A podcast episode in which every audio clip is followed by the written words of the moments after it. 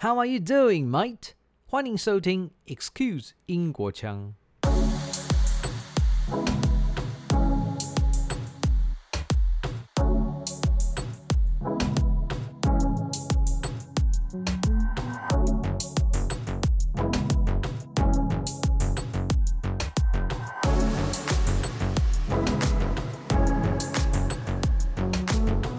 Always being very tired in the afternoons and thinking, why on earth am I always so worn out by the end of the day? And what I worked it out to be eventually, this is a bit silly, is uh, the size of lunches. Um, so I'm, I'm used to just, in, in very typical like English and American style, just grabbing a sandwich quickly and eating it whilst whilst on the go and just Yeah. just kind of wolfing that down and, and carrying on and, and just powering through with coffee. But all of my Chinese colleagues made quite a big deal. It's more like the French, really. Like lunch was an affair. Lunch was a an. Ritualized. Um, it was ritual. Exactly. It was it was a thing to to sit down and take time over. Yeah. And consequently, and I of course got stuck into it. I loved it. I I really enjoyed having big lunches, but big a big cooked meal in the middle of the day. Uh, was just not what I was used to. It was not what, not what I was ready for, and so consequently, I, I yeah, it took me a while to get used to it's such a funny little thing, but it was it was that which really struck me in early days of just like the the event of lunch, which is quite nice. I mean, I, I loved it. I thought it was it was absolutely wonderful. Know, It did make me think of kind of the the stereotypical French thing of, of like no no you have your hour of lunch and you, you make sure you sit down and you actually have a good lunch. Tom Grips has been a cross cultural guru between the Western civilizations and China for many years. Having studied Mandarin and taken Chinese studies, he can be seen frequently sharing perspectives and giving advice on China's market, particularly in its fashion, luxury, and travel sectors. Today, as almost every facet of our lives moves virtual, the line between the physical and virtual has begun to blur. I'm delighted today to have this chance to talk to Tom, a consultant with over 10 years of experience launching and growing brands in China, for his insights into China from both his practitioner and scholar viewpoint. How are you doing, Tom? Hello, oh, very well, thank you. And how are you? It's alright here. Pleasant weather, occasional breeze. Not too bad. Uh, yeah, uh, well, it's I mean it's very nice and warm in, in London actually. The last couple of days we've we've had 30 plus degrees, which is unheard of for this country, and blue skies, which is is also pretty rare. Uh, though I, I that's being unfair. We usually get a couple of weeks of summer of good summer weather, but I don't know. Whenever it hits the um uh the British did complain about it. It's it's funny. They they complain about it when it's raining. They complain about it when it's sunny. But currently we're in the complaining about it because it's too hot phase. Um, but I, I'm loving it. I'm I'm thoroughly enjoying it. I like good weather, so I'm I'm quite happy. lovely. The weather's always lovely if you are in a good mood. So, um, you know, I think everybody's quite concerned, and I'm no exception. Um, we all know that the UK is about to, um, well, actually is already uh, back to normal, meaning there's no more restriction on those, you know, facial coverings or anything like that. What do you feel about it? Oh, I mean, oh God, I could go on forever about this. I'm concerned. I, I, I have to say I'm concerned. Like we've had a couple of days now of over 50,000 new cases a day. Hmm. Um, thankfully, touch wood, the the the the fatalities are still down, very low. So thankfully, not that many people are dying. Yeah. Um, it is concerning the way that graph looks. I have to say, it does look like it's coming up sharply. Uh, so hopefully, those numbers don't go up into astronomical figures again, Mm. because that would be very sad.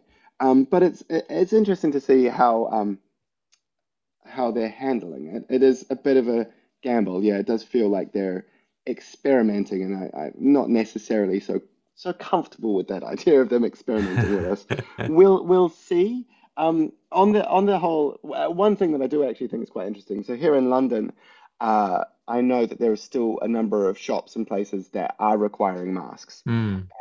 Uh, for instance, this, the tube, the underground here, um, the subway system, they are talking about maintaining mask, mandatory mask wearing Yeah. on the subways. Uh, so I think what the government's kind of doing, if I was going to venture into a little bit of kind of commentary here, talking head commentary, is that they, they seem to be trying to push responsibility away from themselves making decisions Yeah. back to the individual organizations and companies. And so that, that's the way it seems. So hopefully, hopefully things are a bit more sensible. Um, we'll see. It's all very well in summer, uh, particularly because you know lots of UV light around. Is, it Yeah. seems pretty pretty good way. Um, it's going to be a bit more concerning come winter time, but I don't know. It's oh. Well, let's hope for the better future. Yeah, indeed. Yeah, indeed. I, I mean, I I've been in London for a year and a half now. I mean, we came back last time I was I was on a plane anywhere was coming back from from China from last Chinese New Year, Oh, um, where I went to go and go and see in-laws. Um, so we were actually there during during lockdown, during um when it all actually not last year, the the one before. Sorry, Hmm. golly, um, Chinese New Year before when it when the outbreak actually happened in Wuhan. So um that was that was the last time I was on a plane. So it's been a very long time um, I'm much more used to kind of traveling around a bit more, so it's it's been odd. It's been it's been funny being stuck, getting a, getting a little bit itchy. Yeah, wanting to travel again. Yeah, I think people, you know, here and there all feel kind of stranded, and we really don't know when the borders could, you know, reopen and when we feel comfortable. But um, you know, back to what I just mentioned um, about Joe, I really want you to pardon me for my sketchy introduction of your background. No worries, no problem, no problem at all. Um, yeah, I've had a, a funny old background, I have to say. Um, I have, uh, yeah, I, I've kind of fallen into what I do now. Uh, it was never never kind of set out as a as my original career to end up like this. I, well, I never really set out with an original career. Mm. Um, I just kind of fell into China marketing and China digital marketing and China kind of cross-border consulting. Yeah. Um, but uh, so potted history of me then. I'll I'll I'll do a quick potted history just so you know. So um, I, like I, I was born in the UK and grew up in New Zealand. So my parents emigrated to New Zealand when I was very young in New Zealand, I, I learned Japanese at high school, and then when I went to university, I, I picked up Chinese. Wow. Um, it just, well, it, it seemed a lot more relevant. Being, you know, New Zealand is, is, is, is part of Asia, really. Yeah, it's yeah. much more connected to that part of the world than, say, French or German would Yeah, that's been. right. And so, yeah, so I learned, I picked up Chinese, um, and did various scholarships and things, and uh, spent time in Singapore, uh, Mm. studying on exchange and and in um I went to uh China to Zhejiang Daxue in um in Hangzhou. So Right. Yeah. studied there for a bit. Um uh and then potted around, didn't really know what I was going to do. Thought about being a diplomat for a while. Um so did various kind of diplomatic stuff and then just kind of ended up I was one of those terrible stories of not really having a direction, so I just ended up spending far too long at university. Mm. um, and so I, I moved to the UK to do my master's and started uh, a PhD as well. And so I did my master's in in a um, there was a, a, a, writer during the Ming Dynasty called Yang Shen, who's quite a, um, quite a, an interesting character Yeah, um, who was exiled. He was exiled during the Ming Dynasty for his part in this kind of rebellion thing. And so he got sent to the borders of Yunnan. So he's right down there by Burma in Yunnan. And so he, um, he, yeah, he, he became this really interesting character of living on the periphery of China at the Mm. time, the Ming Dynasty China at the time. And then, so I did that, and then I started a PhD in travel writing during the Ming Dynasty. So I was, I was, I was writing about the mountains in the Ming Dynasty and the representations of mountains in art and and literature.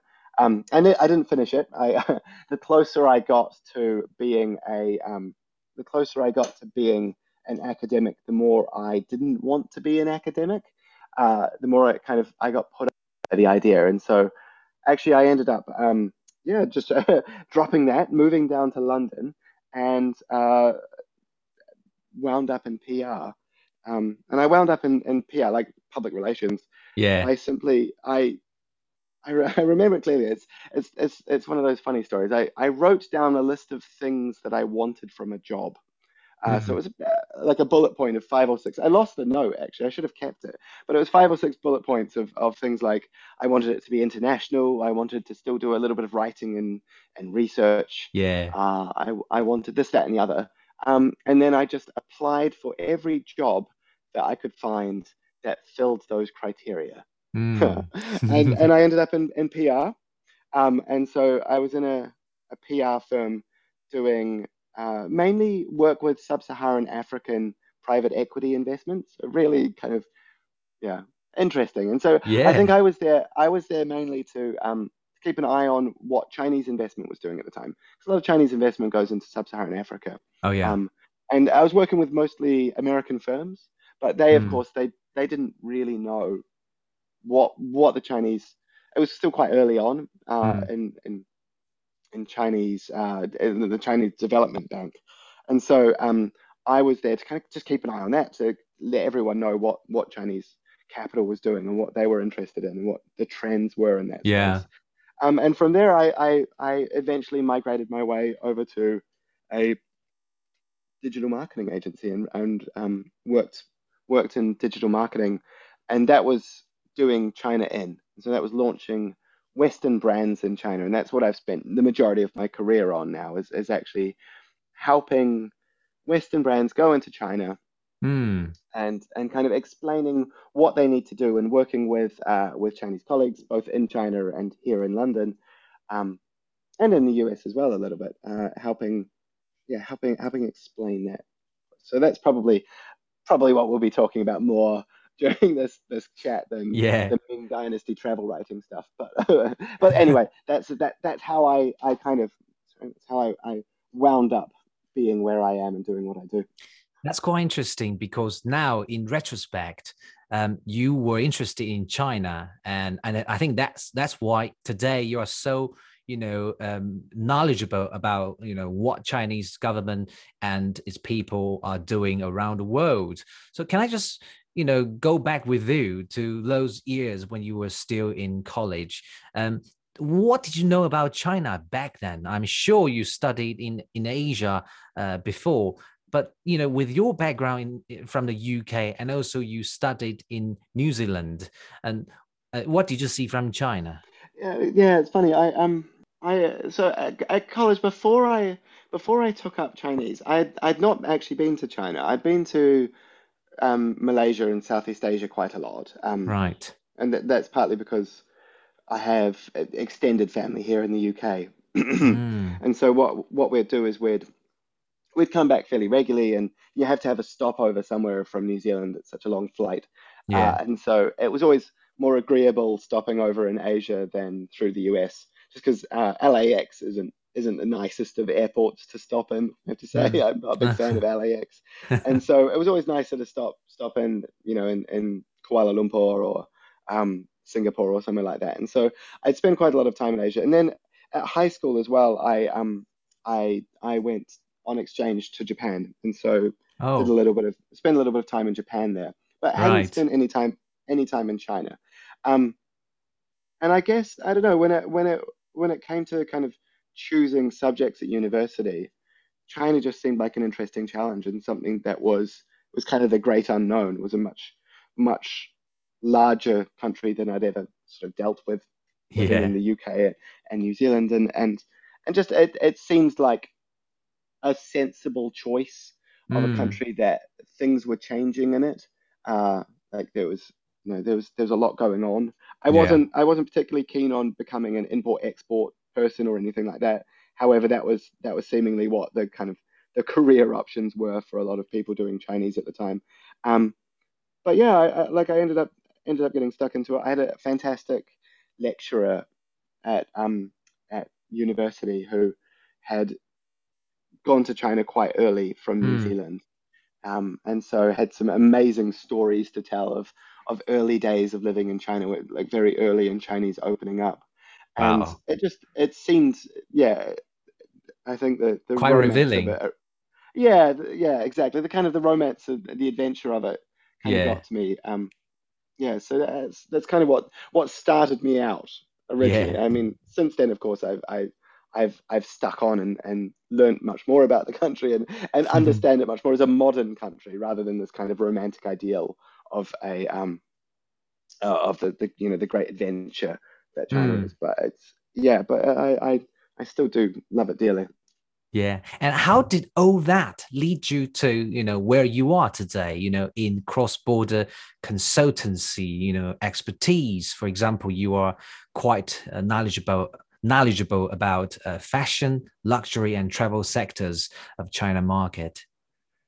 Yeah, those, I mean, those are just niches that I've kind of fallen into. Um, it's interesting. Those those are simply the the, the roles, the, the the positions that uh, companies. So uh, doing China from, you know, I'll formulate a better answer there. doing China from from from the UK, I I've always kind of worked in in the size of companies that are interested in China, they're, they're growing in China. They may have a small China team, but they don't have a large China operation. Mm. Um, because if they have a large China operation, then they'll have their own kind of internal consultants and things. And though occasionally I'll, I'll step in and help those larger companies kind of explain what their internal team are doing in China. Yeah. Because um, sometimes that communication isn't isn't very strong between the China team and the the UK headquarters. Mm. But but more often than not, that actually it was it was helping companies that are a little bit smaller launch into China. They've, they've kind of they've heard the opportunity of China and they're looking forward to kind of expanding out and seeing what they can do there. Yeah. But they don't necessarily have have a lot of resources on the ground to be able to do that. Mm. And so in early days I um I worked with the likes of Harrods, uh, the department store on on their China tourism strategy. Oh. Uh, so oh. that was bef- before they had a, um, uh, the ability to service and e-commerce, and now they've actually got stores in China themselves. Mm. But this was early days for them, so I helped them with with their tourism strategy. I helped the likes of Mulberry, who are a handbag maker, um, uh, with Farfetch, who are a, a, an online fashion company. When they first started in China, I helped yeah. them launch their kind of social media presence. Um, yeah, so I mean, it's it's it's that niche is kind of I'm not a particularly fashionable person. I don't like I didn't start out with this dream of working in the fashion industry, though. Uh, I know lots of people do, and that's that's fine. They're welcome to, but that's not that's certainly not my background. I um I it was it was more because that was the company that those were the that was the sector that needed the help. Those were the companies that actually needed the most support from what I could do and what mm. I could hmm. offer. And so that's that's that's how I ended up working. It was kind of a, a series of of, of fortunate events that, yeah. that landed me there. Yeah. What you said just intrigued me, you know, because yeah, as, as a lot of people know, China is a huge country and its market ecosystem could be quite complicated for many people who never, you know, lived there or never uh, researched the country. Um, so I would call it one of a kind. So as far as you're concerned, you know what is the current trade relationship between the UK and China? Because we know that the two countries are quite you know in a good relationship and businesses are quite flourishing. Just can you update us on the current relationship? Um yeah I, I mean I think the current relationship is is fine. Um politically speaking there's always there's there's always various troubles um, mm. that come up and I, I try to I try to keep out of the political side of things. Right. Um, uh, I think ultimately the UK is seen by like brand UK in China is generally pretty strong. Um, like UK businesses uh, are okay. We're seen as mainly in the education sector as, as probably our, our, our strongest export, our strongest thing that we do. Yeah. Um, uh, and then there are some kind of big a few big labels that are pretty well known. But overall, I think the UK, uh, you know, it, it, generally, I when it registers on Chinese consumers' radar, I think they they generally think it's fine. I, mm. I, hmm. I, think trade-wise, we're doing all right. Um, I don't think there's anything too too negative right now, which is good. Um, yeah, so overall, it's, it's it's all well and good. Yeah, the, the pandemic also, you know, has has a role to play. Everybody is kind of disrupted. So, yeah. I think, uh, yeah, it'll be interesting to see after the pandemic finishes just what happens to um, tourism here. Uh, Mm. the UK is, has like we're we're not part of the Schengen visa zone, which is Mm. the the big visa zone in Europe. Yeah. Um, and so, in order for a, a tourist to come here, you can get one Schengen visa and visit, you know, France and Amsterdam and Yeah. Paris and like, Germany. And there's there's a number of countries that you can hit with that one Mm. visa, or you have to have a separate visa to to come here. And so that's that's always a little bit of a a, a pull down. And they've now removed the uh, the tax back on on shopping here that's that's gone. So there's no kind of duty free claiming tax back, uh, which Mm. they used to do. So that's also gone. So that might, I think that might cause some trouble. Uh, long term, we'll see. Um, but that that might cause some trouble for footfall in stores, like f- actually physically people coming here. However, for a lot of Chinese, a lot of British businesses, China's is uh, like a an amazing market, um, and it's one that a lot have done very well in. Um, like a, a lot have have seen pretty strong growth from that market and have done very Mm. well. Um, however, uh, like as you mentioned before, China is such a big market. It's it's such a diverse. Like uh, uh, whenever I speak to clients, I always say, look, it's it's the size of Europe. Um, like physically, it's it's about the same size, roughly, um, give or take a few few thousand kilometers, but it's pretty pretty close. Uh, Mm. population wise, similar. Uh, like geographic differences, you've got everything from the you know Mount Everest right at the top and the the Himalayan plateau Yeah. right down to you know to Sanya and Hainan and you know Yeah. tropical locations and then up north in Heilongjiang and the cold. Like it's it's it's very very different. Uh, so like geographically incredibly different. And linguistically and culturally it's incredibly different. Like the the diversity across China is enormous. Um, Mm. so it's very hard to think of it as one market um, Exactly. however that said Shanghai is the size of Australia so getting and Australia is a, a very good market for a lot of luxury clients and so population wise Shanghai is a pretty pretty nice target for Mm. some clients for some of the smaller clients and so yeah like even even there that's a that's a pretty good market to hit Yeah. 让我们休息一下吧，访谈马上回来。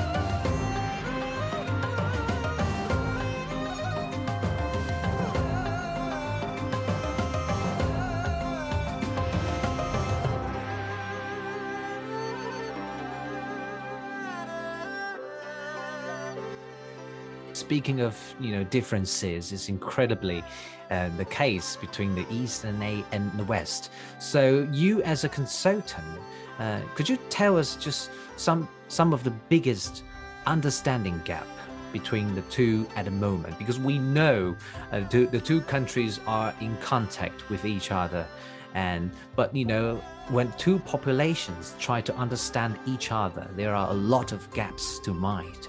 What are they? Yeah, uh, well, I think so. I mean, one of the most interesting problems I come across quite regularly um, is the the lack of understanding between the headquarters here and the local team there.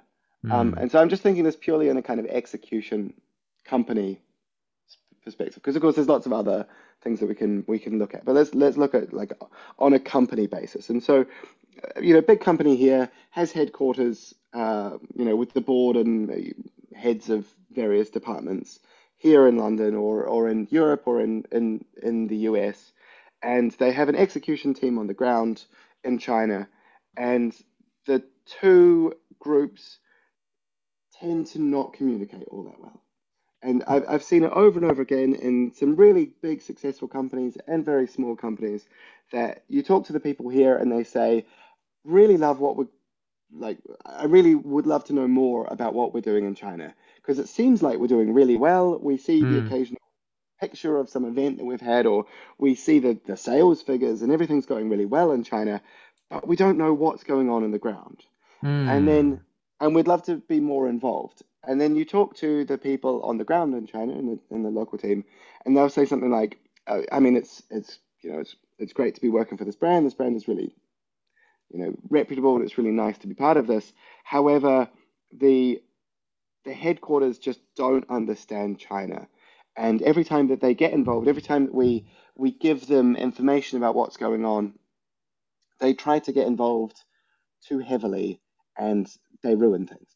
mm. And so that happens. That does happen quite a quite a lot. There's that that issue of yeah of of of having a yeah a local team that doesn't doesn't necessarily trust the global team at being able to deliver in China, and then the the global team that is concerned about what the brand looks like in China and whether like brand values are being respected in in China.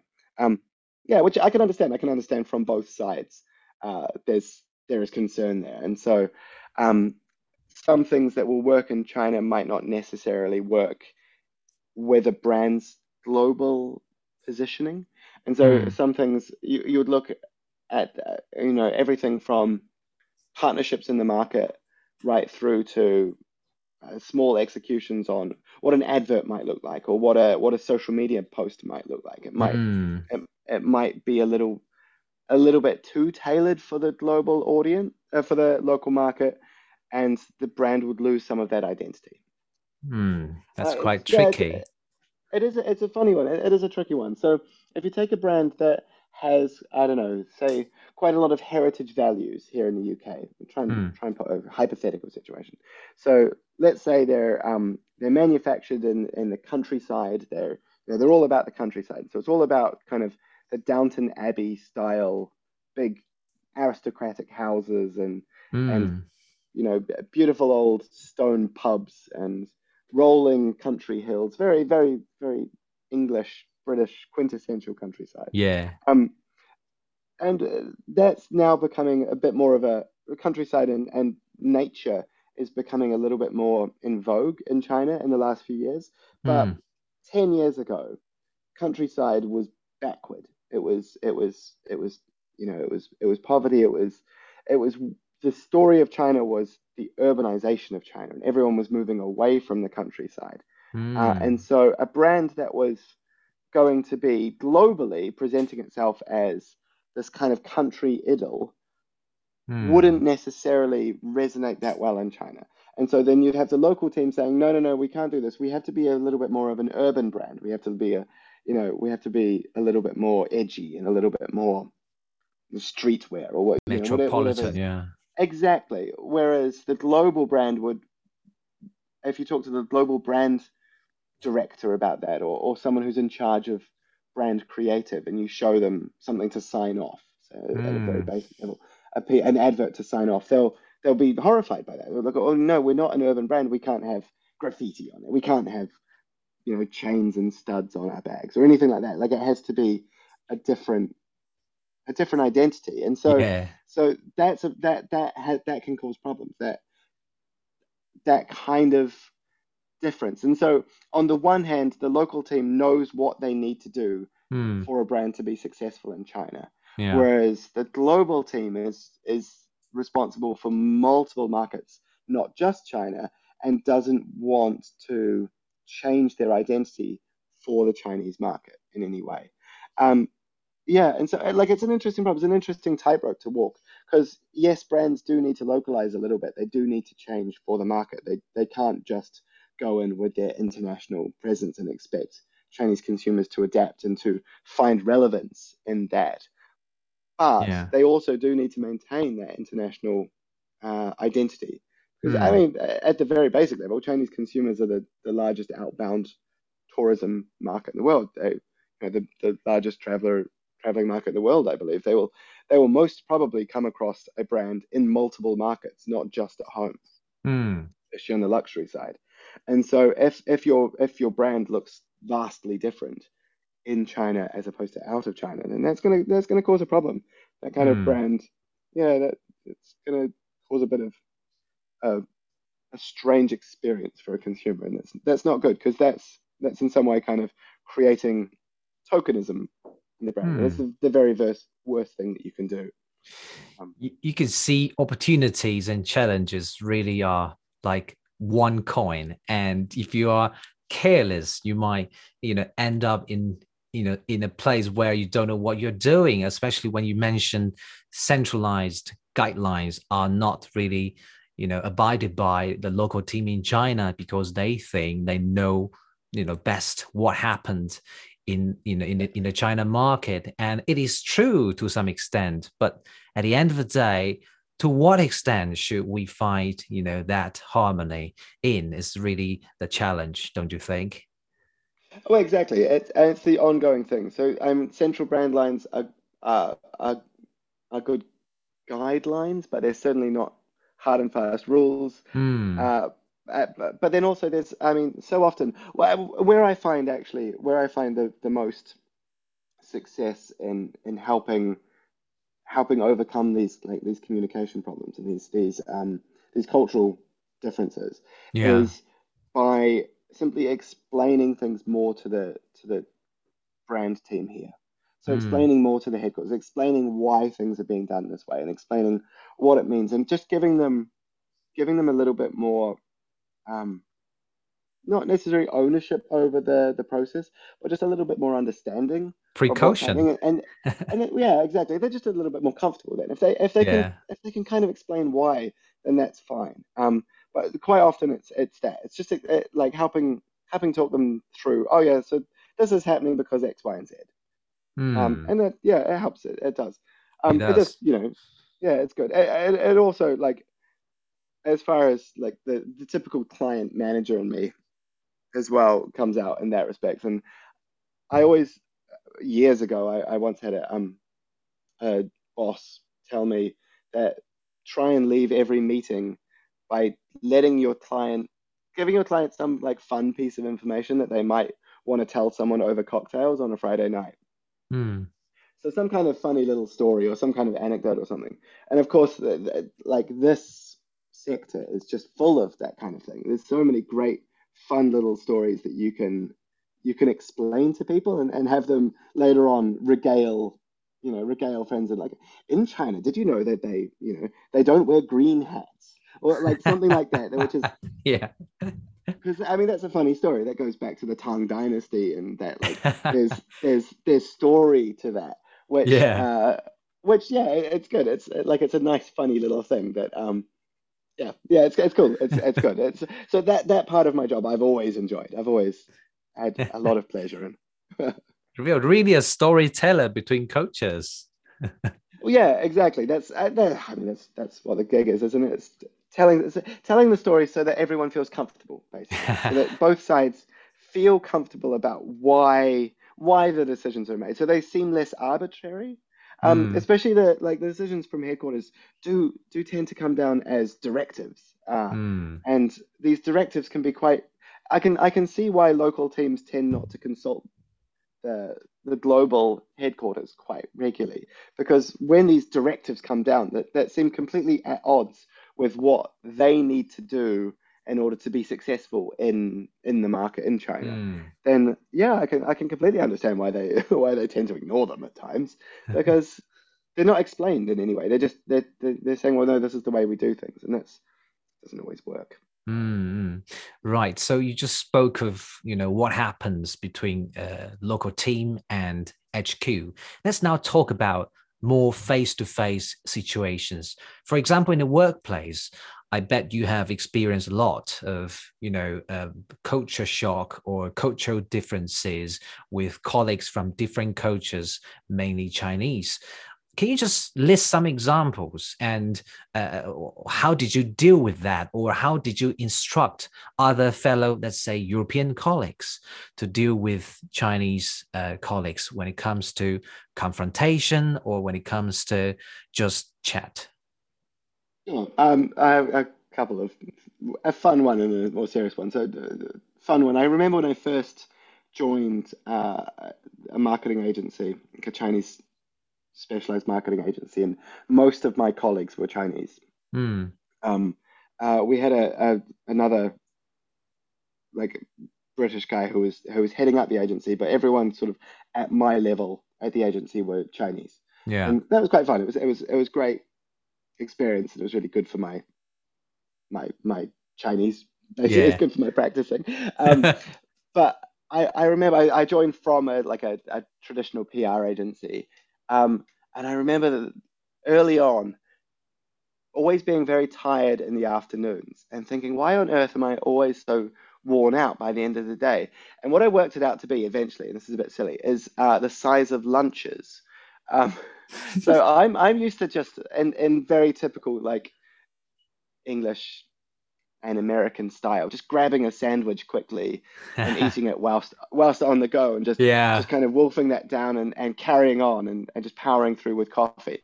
But all of my Chinese colleagues made quite a big deal. It's more like the French really. Like lunch was an affair. Lunch was a an ritualized. Um, it was ritual exactly. It was it was a thing to to sit down and take time over. Yeah. and consequently and i of course got stuck into it. I loved it. I i really enjoyed having big lunches.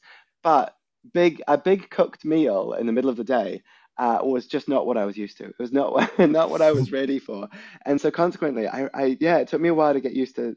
It's such a funny little thing, but it was it was that which really struck me in early days of just like the the event of lunch, which is quite nice. I mean, I, I loved it. I thought it was it was absolutely wonderful, but it, it did make me think of kind of the the stereotypical French thing of, of like, no, no, you have your hour for lunch and you, you make sure you sit down and you actually have a good lunch. You don't just eat a sandwich on the go.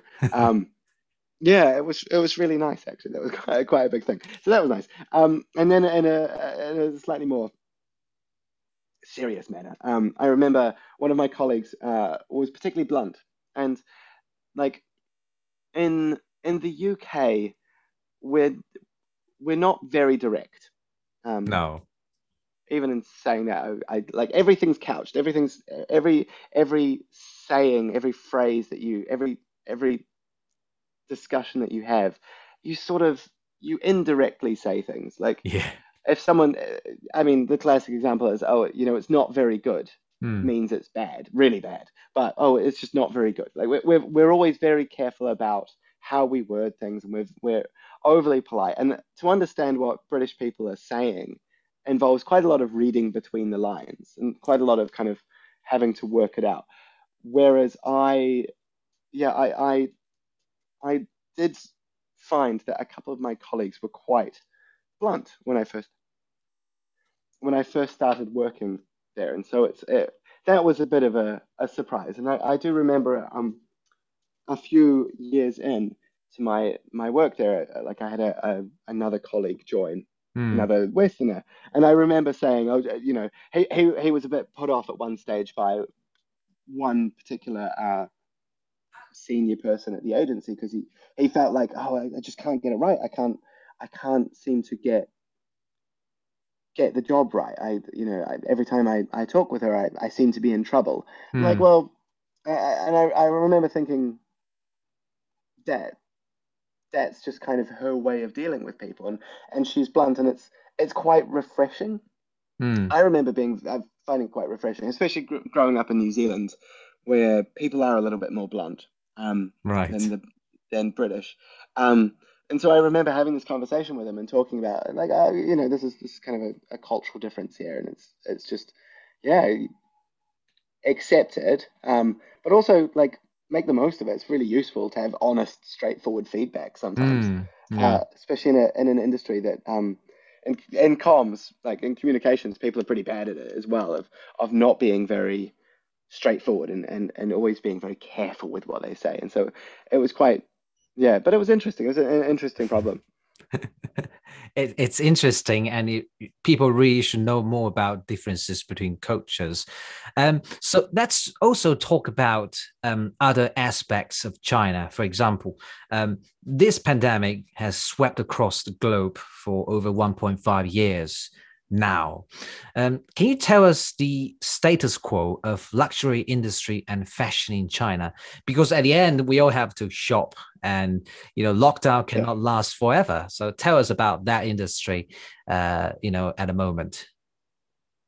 Yeah, sure. Um, so, I mean, it's it. Uh, there was a Bain study early into lockdown that uh, that reckons 50% of the world's luxury spend will be in China by 2025. Mm. Um, hmm. in China or, or, from Chinese consumers. Right. So half the world's luxury spend. Um, that's a really big number. I don't know if they're definitely going to hit that or not, but um, you know, Bain are a pretty reputable. I think it was Bain, Bain or McKinsey, uh, one of the big, one of the big reputable outfits. Mm. Um, so I mean, it's booming. Like luxury consumption in China is is enormous. Um, the the growth of in market consumption has mm. of hmm. course been the big story. For a long time, Chinese consumers were fantastic consumers abroad. Uh, so you know, tourists buying in Paris and London and in Hong Kong and Thailand, like there was once you know, travel to shop was was a is a big thing um, well, was a big thing. Uh, mm. It'd be hmm. interesting to see if that that continues after the pandemic, because there's there's been a, a like a big inbounding of of shopping, and mm. with you know the likes of Sanya and uh, you know, internal duty free shopping places, right? That, that's really shifting that spend, uh, which is is interesting. And so, I, well, I'm I'm pretty certain that Chinese consumers will still be tourists. Mm. Uh, they might not necessarily all go back to being tourists with the view of shopping abroad, but there might be more of a shift towards experience mm. and wanting to travel to to do other things, to go and you know to explore, to adventure. Um, I mentioned before that, like just very briefly mentioned before that there, there seems to be an increase in the in the like a return to nature and a mm. like a desire to go hiking or desire to to see green spaces and and trees and forests and there's a and, shift in mentality exactly um and so that's an that's an experiential travel as opposed to a uh, um uh, you know a consumption travel going to a city yeah. to go shopping right. um and so that that has a potential to hit luxury but it also has a potential to um for luxury and so, you know, there are experiential is what luxury does best. Like experience is, mm. is, is important. Um, I think it's quite telling that last year's Chinese New Year adverts from a lot of the big luxury brands involved shots of like plains or forests or or um, green hills and grasslands and things like that. There there was quite a lot of nature put into that. So I think I think that might impact the way that offline shopping is done. But we'll see. We'll see. I might. I mean, I might just be reading much too much into it. Um, but we'll see when it when it comes back to it. I think one of the big trends that I'm I'm genuinely quite fascinated by and quite excited by mm. long term is the growth of local brands in China.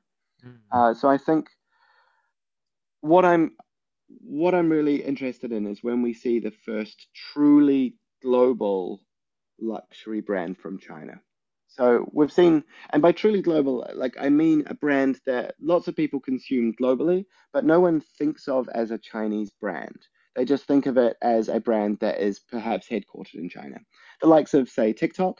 TikTok's a good hmm. example of that. Yeah. It's, like no one, no one opens up TikTok thinking this is a Chinese company if they think about it slightly further, they might, you know, remember, oh yeah, it's headquartered in China, it has Chinese origins. But no one, no one specifically refers to it. Oh, that Chinese social media platform, mm. global platform, or maybe even the likes of. Um, so in the the fashion industry, in the fashion world, there's a a fast fashion company called Shein. Mm. Uh, they do um, they do you know, fast fashion, basically online fast fashion. Um, incredibly fast growing, amazing company for what they are. Probably hideously destructive to the environment in its own way. uh, mm. That's hmm. just the that's the industry, fast fashion. Um, but they, I mean, that's a fascinating company as well, and and it's the most kind of someone was explaining it to me the other day, and they were saying, well, if you're over 16, you're probably you haven't heard of it, but if you're under 16, you probably buy all your clothes from there. Um, oh. It's yeah, it's, a, it's an amazing. They had more app downloads than Amazon uh, recently in the US, so they're growing. And to be fair, like Amazon has probably saturated the market as far as app downloads go, but that's pretty pretty fast growing company. Yeah. Um. So I think I think a lot of brands are starting to see a lot of Chinese brands are starting to see the success of these companies abroad.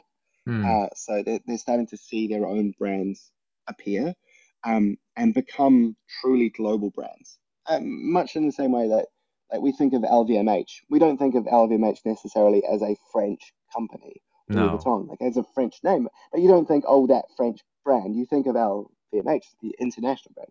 Louis Vuitton is an international brand. Yeah. Um, with origins in France. And so, what I'm excited about seeing is that first Chinese company that is a, like a truly international luxury brand that just has origins in China. And so, I mean, there have been a few big Chinese luxury brands, Shangxia, even uh, uh, what are they? Uh, there, there was um, ah, I'm blanking. There's a, a, few like over the past few years that have yeah. popped up, done all right, but they um they haven't really they haven't really kind of shaken the idea of being a Chinese company. Mm. Um, they've always been, yeah, they've they've always they've always been kind of. Uh, they've always been that Chinese brand rather than a global brand that happens to be headquartered in China. Uh, Bosideng, that was the one I was thinking of. Bosideng, like Oh. Interesting shop. They they had a shop here in London, really amazing location of a shop on Bond Street, but never really shook that that moniker, that that label of being a Chinese brand. So it'll be interesting to see what happens when that happens, because it's bound to. It's going to happen soon. Undoubtedly, it will happen soon with the growth of Chinese companies. And so I think luxury brands, global luxury brands, will need to compete soon with mm. with local brands, and more and more in market but possibly globally soon as well. And I I don't know how many of them realize that and are ready for that. Hmm. Well, that's really interesting. You mentioned how Chinese brands can influence the world. Um, usually, in the past, it's the other way around. So, you know, it just kind of reminds me of another question because luxury tends to be associated with uh, emotional branding, identity, and now we are seeing you know this you know growing trend of uh, Chinese nationalism and their cultural identity is gradually built up. How do you see this trend of you know self identity instill into their branding and further influence the world? What will be the competition uh, in due course between the Western counterparts like the one you mentioned, LVMH or Kering, um, mm. versus Chinese brands which are culturally associated? Yeah, it's it's an interesting one um because I mean there's a specific issue with relevance and relevance to consumers, and mm. so yeah, um, a brand needs to a brand does need to have relevance to a consumer in order to provide something of, of value to them.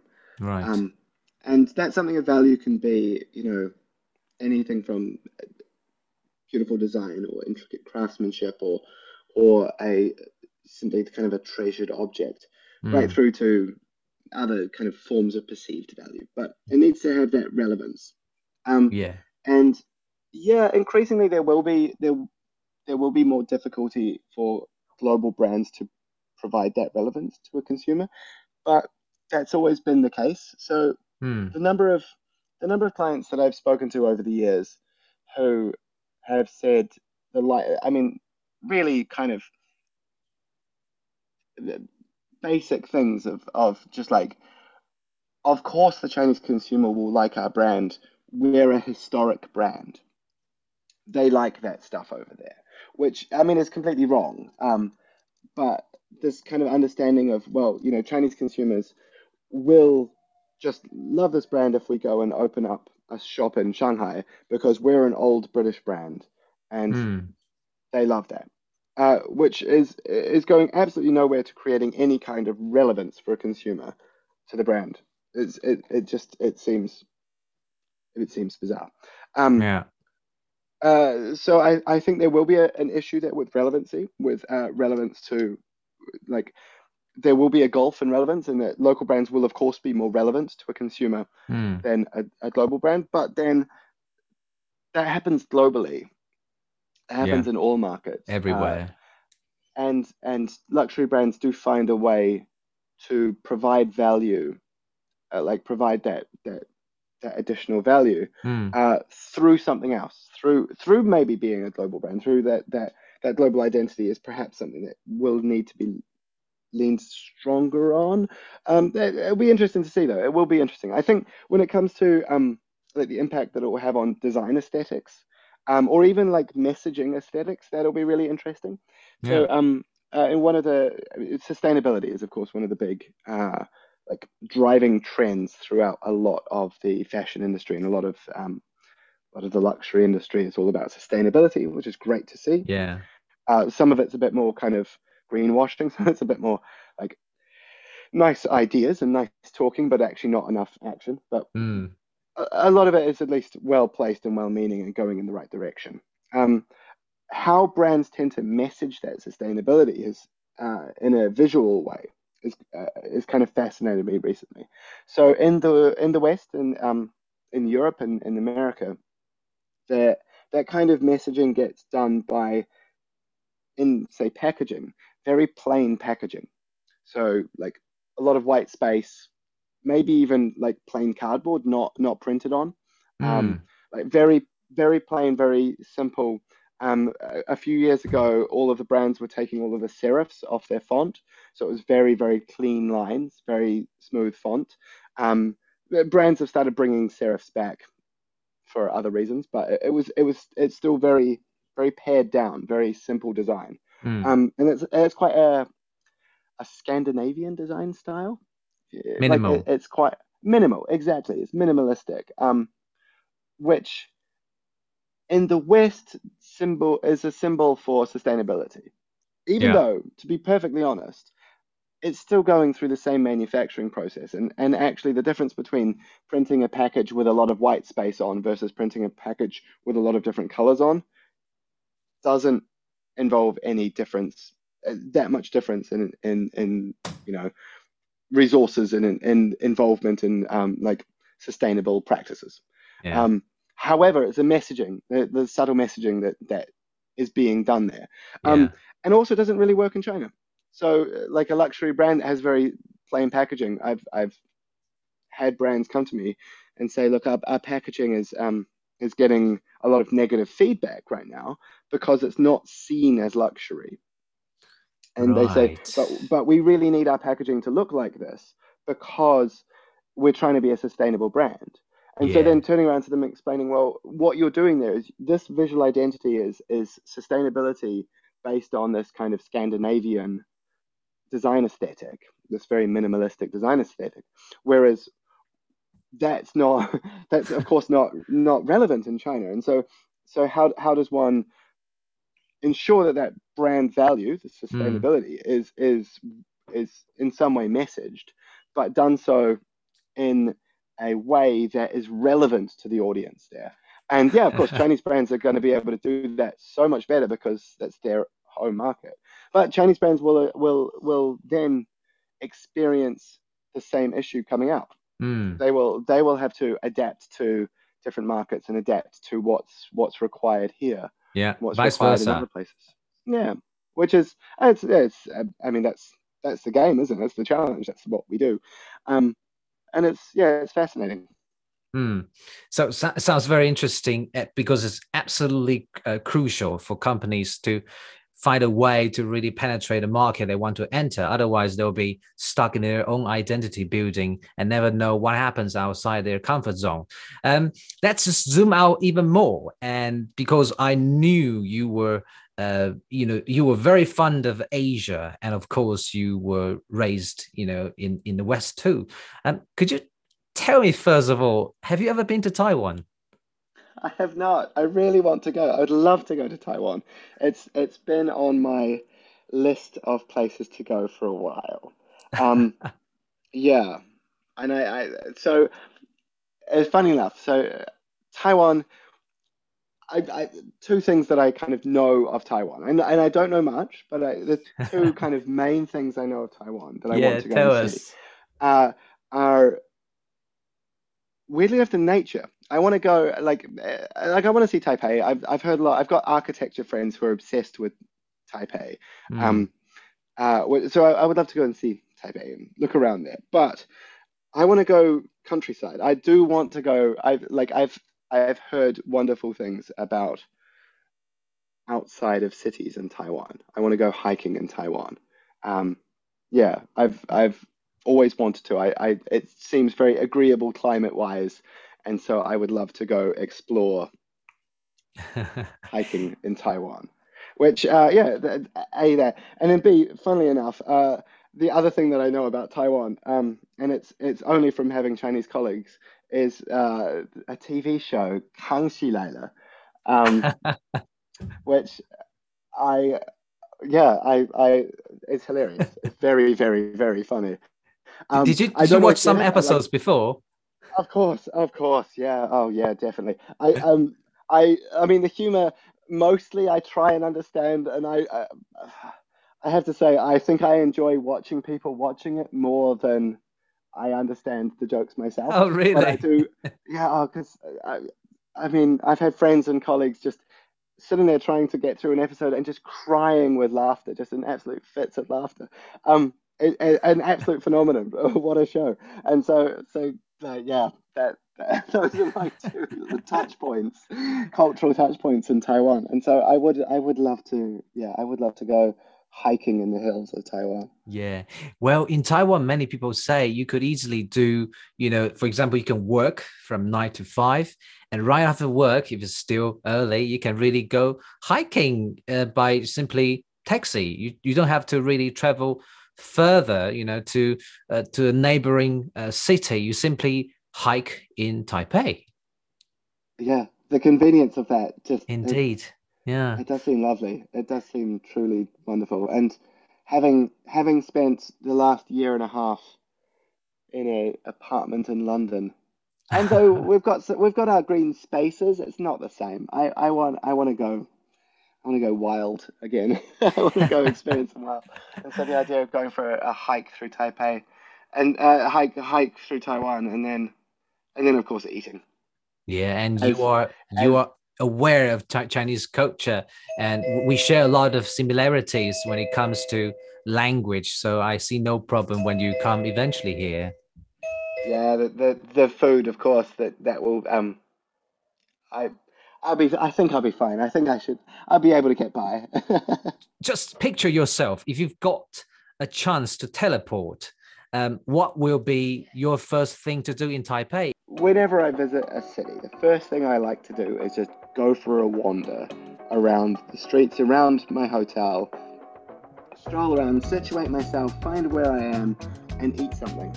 Um, mm. big fan of it. I'm a big fan of eating. I do like food. Um, so I, I, imagine I would go and find. And uh, one thing that I do miss about Asia in general is kind of convenience store food.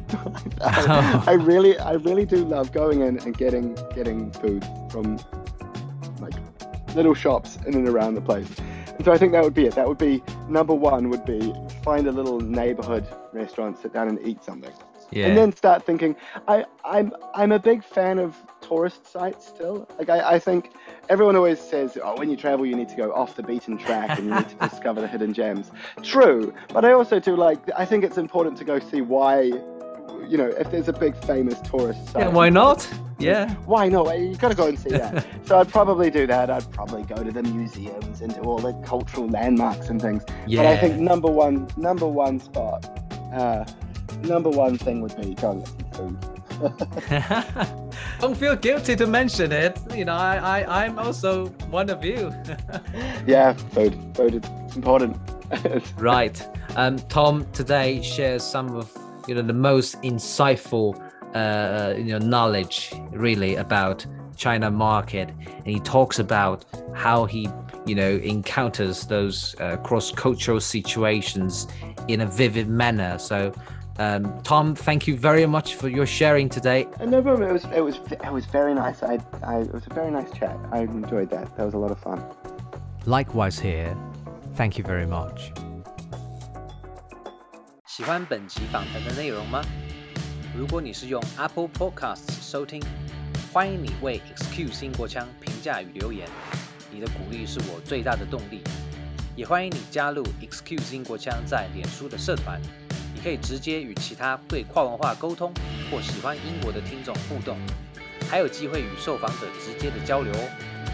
如果你想实际支持我继续制作更多来自全球多元的访谈，也欢迎到本期介绍下的连结，请我喝杯真奶吧。感谢收听与支持。如果你喜欢这一系列的双语访谈，并想增强英文能力，也欢迎到脸书或 IG 私讯我哦。Cheers, mate! Until next time, bye for now.